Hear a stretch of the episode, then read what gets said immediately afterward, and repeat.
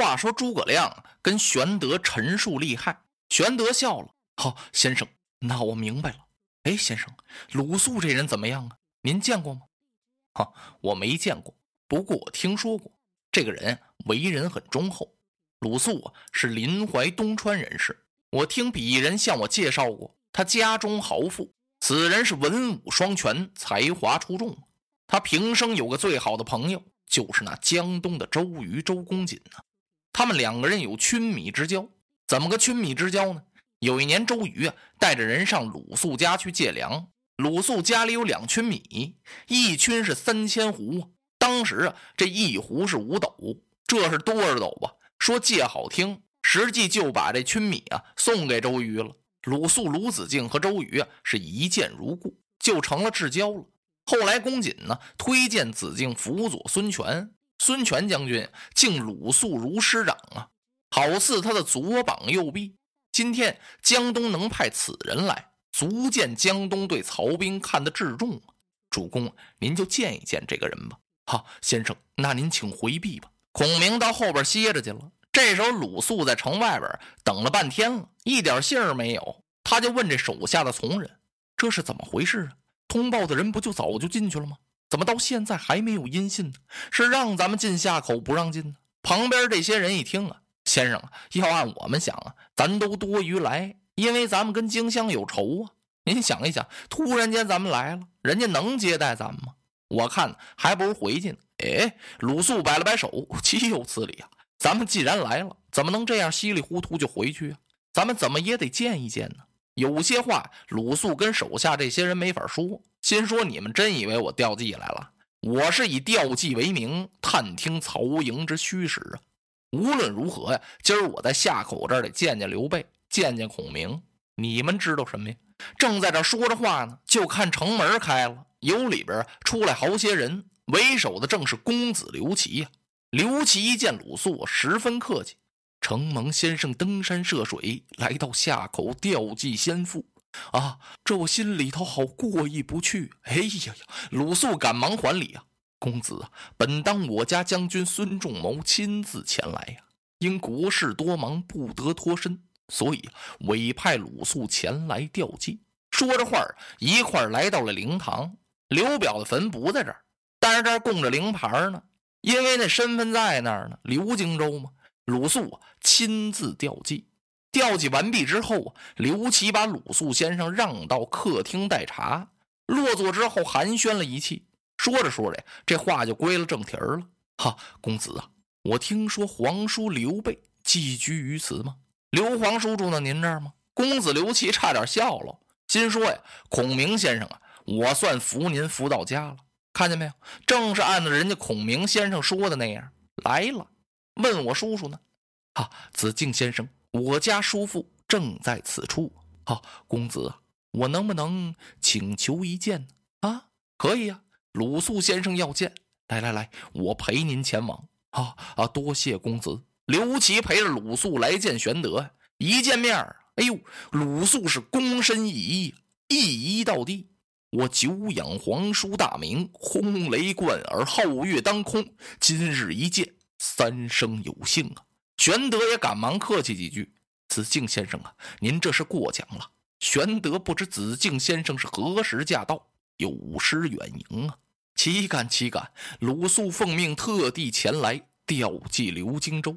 听说皇叔在此，我是专程拜谒，不敢当，请让到屋里啊，落座叙谈了几句。鲁肃先生一学嘛，怎么没看见孔明啊？没在这儿。”我问问得了，那还不能直接问。皇叔啊，我听说您曾经与曹操开过数仗，打过好几十次了。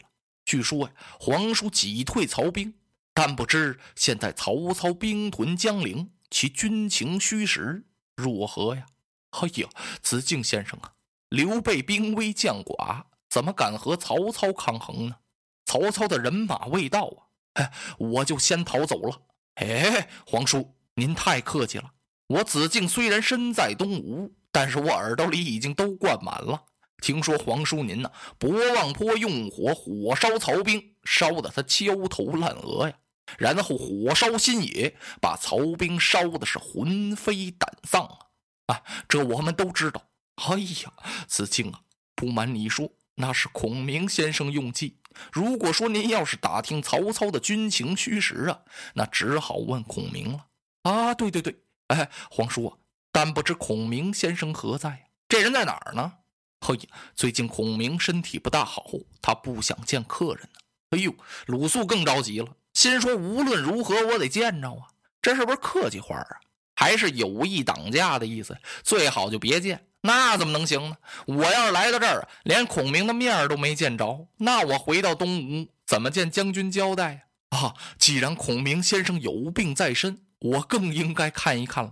哈哈哈，不不不，现在已经好了。来人呐，请孔明先生来。功夫不大呀，连龙一挑，孔明从外边进来了。孔明和卢子敬两个人呢，互相闻名，从来都没见过面。今儿个一见，双方是拱手施礼，互相打量啊。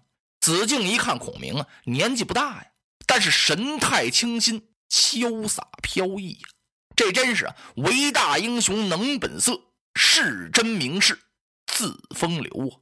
孔明见鲁肃啊，也就在三十岁上下的年纪，身高七尺开外，面如冠玉，双眉带秀，二目有神，鼻子口正，两耳有轮，海下飘洒，一步漠然。头戴鱼尾冠，身着蓝袍，腰横锦带，大红中衣，脚下一双粉底断靴。两个人一见面都很客气。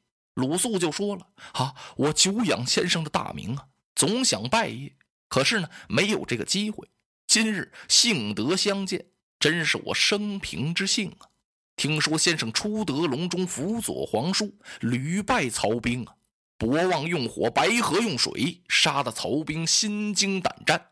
今日曹操统雄兵百万，战将千员，取荆襄，兵进江陵。但不知其军情虚实，也不晓得先生您对今日安危是怎么一个看法呢？啊，子敬，曹操奸计，量已尽知啊。说曹操他想要干什么呀？我都知道了，但恨力所未及，我们姑且暂避。就是我们的力量还不行，所以啊，得躲着他点我们这才来到了夏口啊，但不知皇叔与先生下一步作何打算？鲁肃这意思就是说呀，你们长期就在这住着了啊哈，我们不过在这小住几日，整顿整顿人马，然后我们就离开此地了。哎呦，子敬心说：“我来的还真是时候，再晚来一步，孔明和刘皇叔他就走了，那不麻烦了啊，先生。”先生与皇叔想离开夏口，到哪里去呢？我家主公说，我们想去投苍梧太守吴臣。这苍梧在哪儿啊？就是现在的广西梧州市。哎呀，先生啊，苍梧地处荒凉，人稀粮少啊。那个地方并不是卧虎藏龙之处啊。吴臣本身都很难保，怎么能够容得了皇叔与先生呢？哎，子敬有所不知啊。我们到苍梧去也不过是个权宜之计。我们是别有良图，那就是说呀，我们还有别的打算。对不起，不能告诉你。子敬把双眉一皱啊，孔明先生，与其您投苍梧，不如和您家主公一起到我们江东。嘿嘿，我这话不知道当讲不当讲啊。我家江东孙权将军，那比吴臣啊可强多了。孙将军待人至善呢。他是求贤若渴，特别尊敬人呐，特别喜人才，特别重用人。如果先生与皇叔能够和我们东吴结盟，我们可拒曹兵啊！咱们两家要联合起来打曹操，多好啊！不比您这么到处乱跑强得多吗？玄德一听高兴了，心里说：“军师，您赶快答应吧。”孔明先生偏偏就是不点头，可贵就在这儿呢。这就叫求人之事很急呀，故作不屑求人之态。别看我想求你，我还拿出我不在乎的样子来，心里边啊是十分要紧啊，可是嘴里呢却十分迟疑。我就是不说。子敬，我家主公与孙将军无救啊，就是过去不认识，没来往，我们怎么能去投孙权呢？还是到苍梧去吧。哎呀，子敬有点着急了，他赶忙站起来，冲着玄德：“皇叔啊，您就放心吧，和我家将军孙权联合，那是万无一失啊！您不必到苍梧去了。啊啊，要不这么着吧，孔明先生啊，您跟我一同到江东走一遭，见见我家将军，您看怎么样啊？啊，这个孔明先生打了个词儿，玄德就明白了，因为孔明先生已经告诉的很清楚了。这时候我得说话了啊！不行不行，子敬啊，我可离不得我家军师孔明先生，寸步也不能离，因为我敬孔明先生如师长啊。朝夕向他请教，现在曹操兵进江陵了，我心里头没有主张。我家军师要走，那怎么能行呢？绝不能叫他去。哎呀，皇叔啊，您尽管放心，多则十几天，少则三五日，我必由江东把先生给您送回来。那也不行。呵，玄德是说什么也不让，这真是请之再三，推之再四。孔明一琢磨呀，啊，是火候了，给玄德递了个眼色。玄德点了点头啊，啊啊，要不这么着吧。子敬啊，你一定要请孔明去，让他今天晚上去，明日就回来。哎呀呀！子敬一听，那哪行啊？那不把先生给折腾病了吗？江东这么远，哪能到那儿就回来呀？也得住几天呢。孔明先生不能不说话了啊！主公啊，既然子敬这么诚恳，让我到江东去见见孙将军，我只好去一趟。您不必惦念，我去几天就回来。主公啊，您就答应了吧。哎，对对对，子敬笑了。孔明先生说的对，皇叔，您就答应了吧。玄德皱了皱眉啊，既是子敬一番苦求，那我只好答应了。但愿军师您是早去早回。子敬一听，哈哈，多谢皇叔。卢子敬陪着孔明先生到江东，这才引出一段是舌战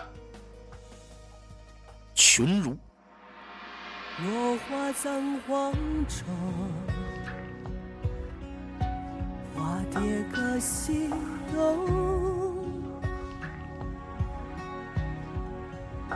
千年之后的我，重复着相同的梦。